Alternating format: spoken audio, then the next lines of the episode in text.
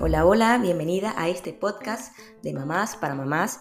Yo soy Claudia Gómez, creadora del proyecto Descansa Mamá, Despierta Mujer.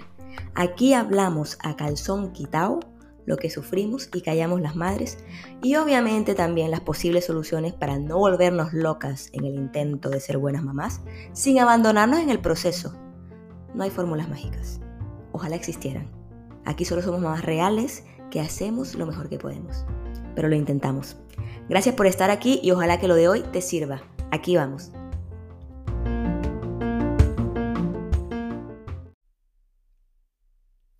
Hola, hola, estamos con un nuevo episodio. El episodio de hoy, bueno, es lo que les había prometido en el anterior, y es que les voy a leer la historia que más me gustó del libro Cuando mamá lastima, de Rayo Guzmán. Espero que este cuento te guste y, no sé, te deje un mensaje bonito.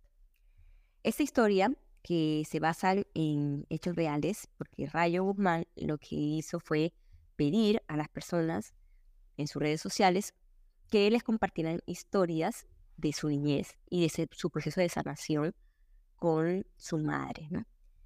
Esta historia que fue la que más me llamó el corazón se llama El desliz. Empiezo. Ella no es hija de tu padre, es hija de un desliz de tu madre, me dijo la tía Nadina, hermana de mi mamá. A mis 13 años, escuchar tan declaración me pareció un chascarrillo, pero el tono de la tía, lleno de intriga, no hizo otra cosa que sembrar en mi joven corazón la duda. Llegué a casa y fui directo a la alcoba de mi madre. Ahí encontré a Doña Refugio, tendida sobre su catre en la oscuridad. Otro ataque de migraña la atacaba y lo único que hizo fue despedirme que la dejara a solas. Me salí a la calle a patear mi viejo balón de cuero rojo y en cada patada imaginaba estar pateando el trasero de mi chismosa tía. Desde ese día la odio. No soporto estar cerca de ella y mentiría si dijera que no le he deseado la muerte más de una vez en mi vida. Al caer la tarde regresé a casa y me encerré en mi habitación. No quise cenar y puse de pretexto un dolor de panza para evitar convivir con la familia.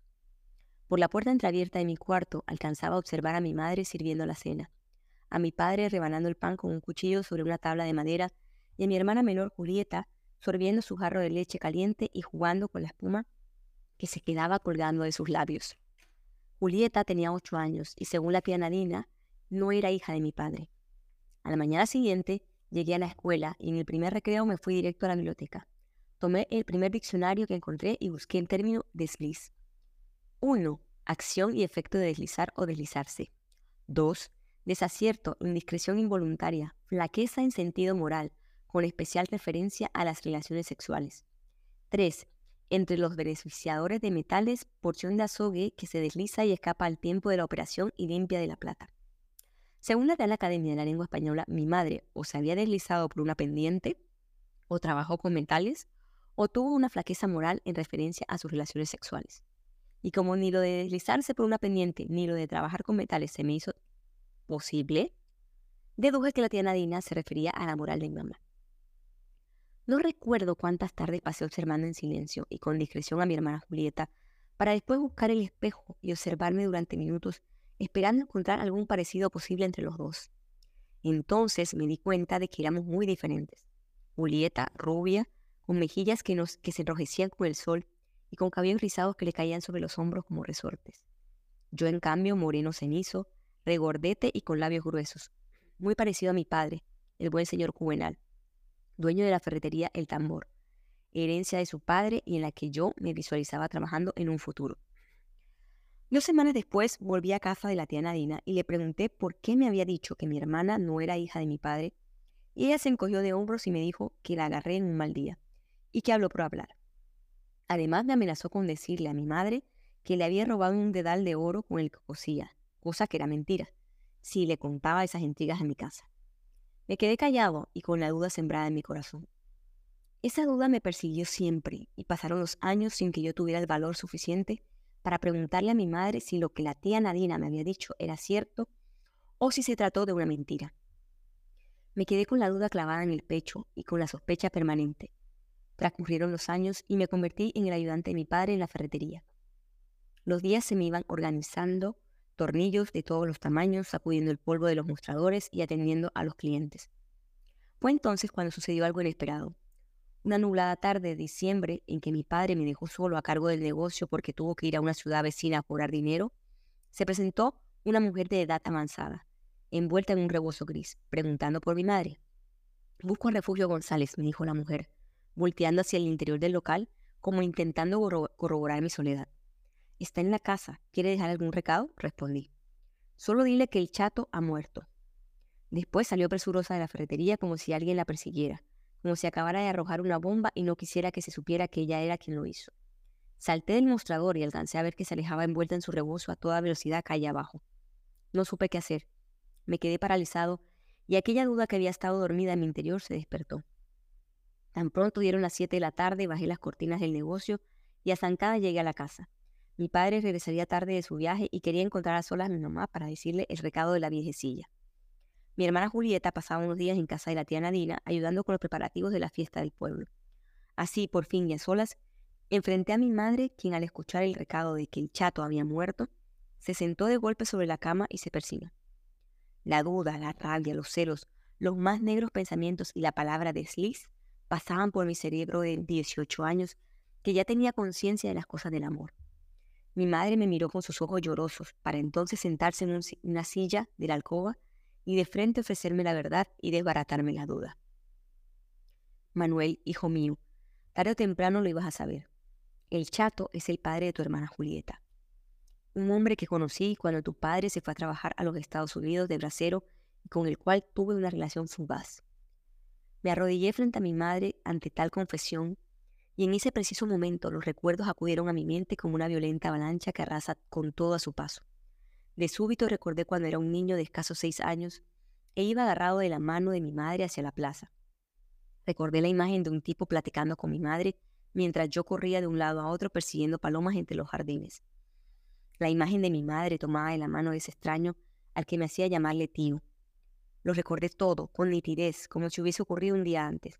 Ahí, desde las entrañas de mi memoria, surgía la imagen de un globo de tres colores amarrado a un largo resorte enredado a mi muñeca.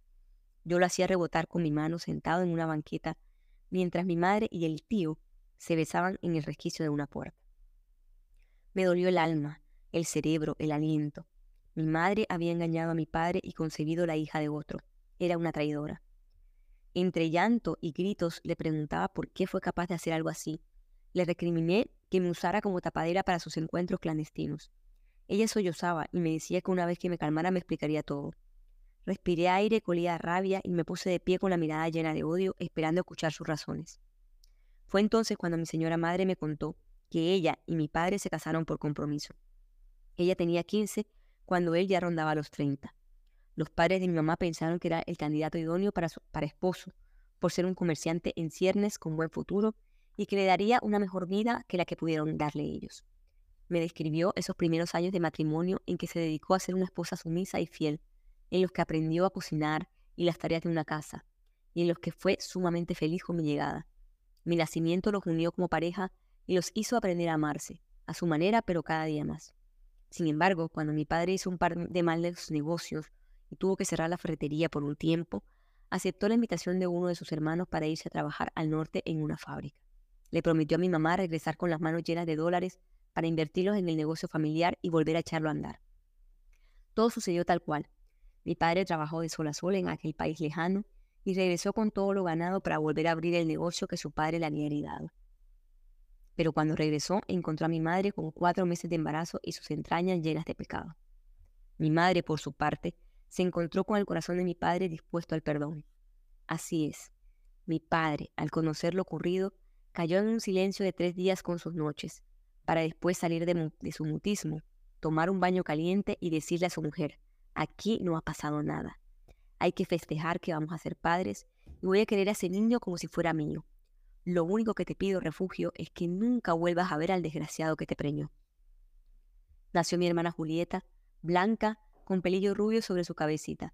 Desde que don Juvenal la vio, se enamoró de ella y prometió amarla y cuidarla cada día de su vida. Nunca hizo diferencias entre ella y yo. Incluso, a veces, llegué a sentir celos de Julieta porque cuando ella tenía, porque con ella tenía consideraciones especiales, como permitirle sentarse en sus piernas y plantarle besos en la barba, o sacarle un peso de la bolsa del pantalón para ir entre risas a comprarse un dulce. Eso hizo mi padre, perdonar y seguir vivo. ¿Y qué pasó con el chato? Pregunté a mi madre sin perder mi tono de reclamo. El chato era un bueno para nada, borracho y con hijos en cada pueblo circunvecino. Nunca se preocupó ni por tu hermana ni por mí.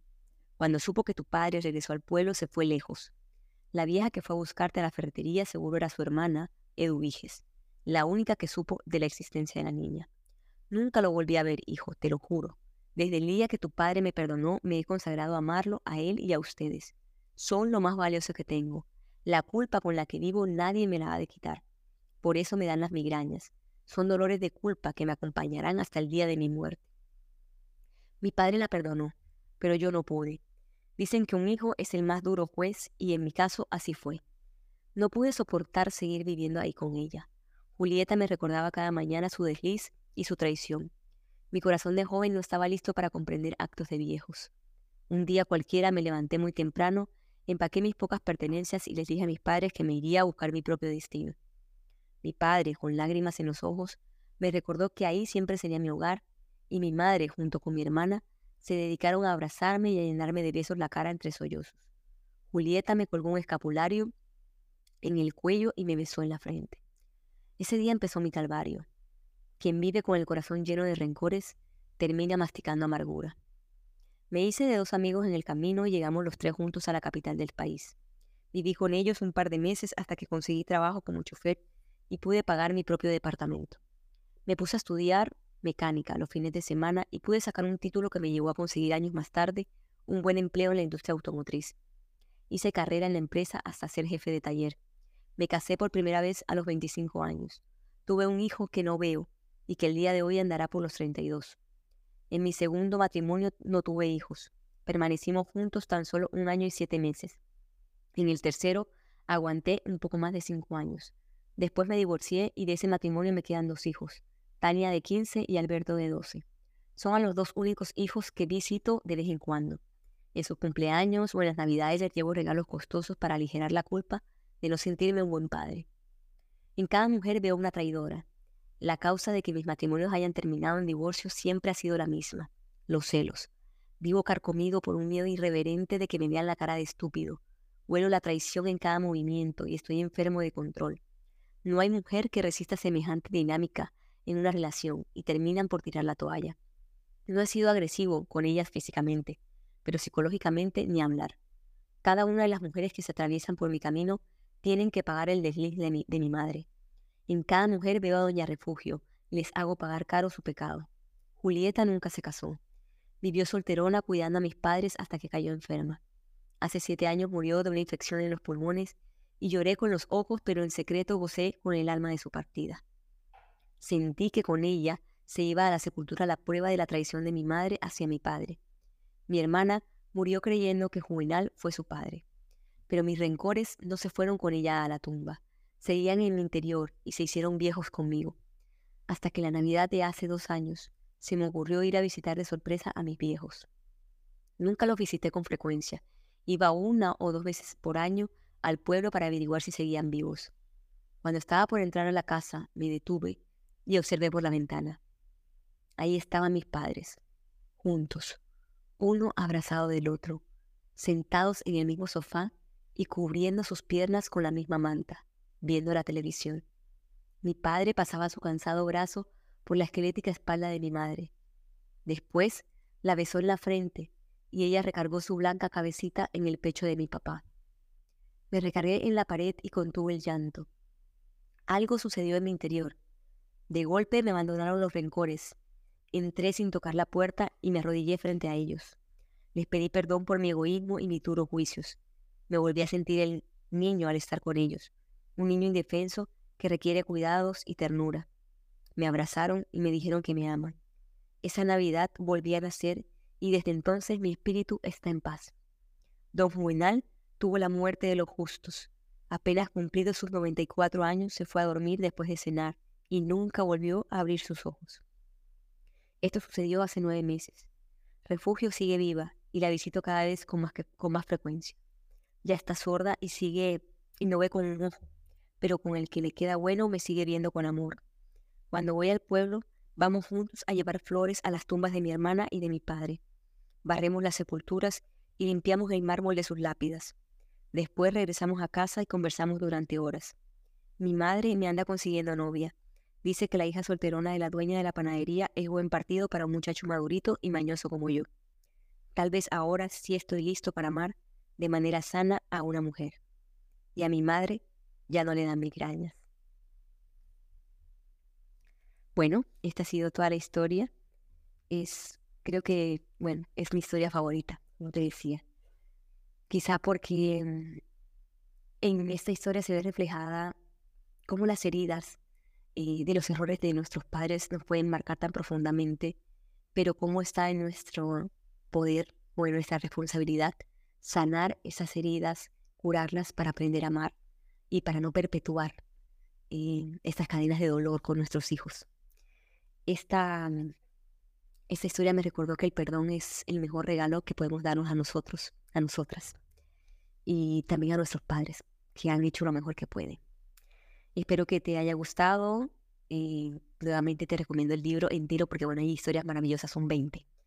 Y, y bueno, la verdad es muy bonito, muy bonito el libro.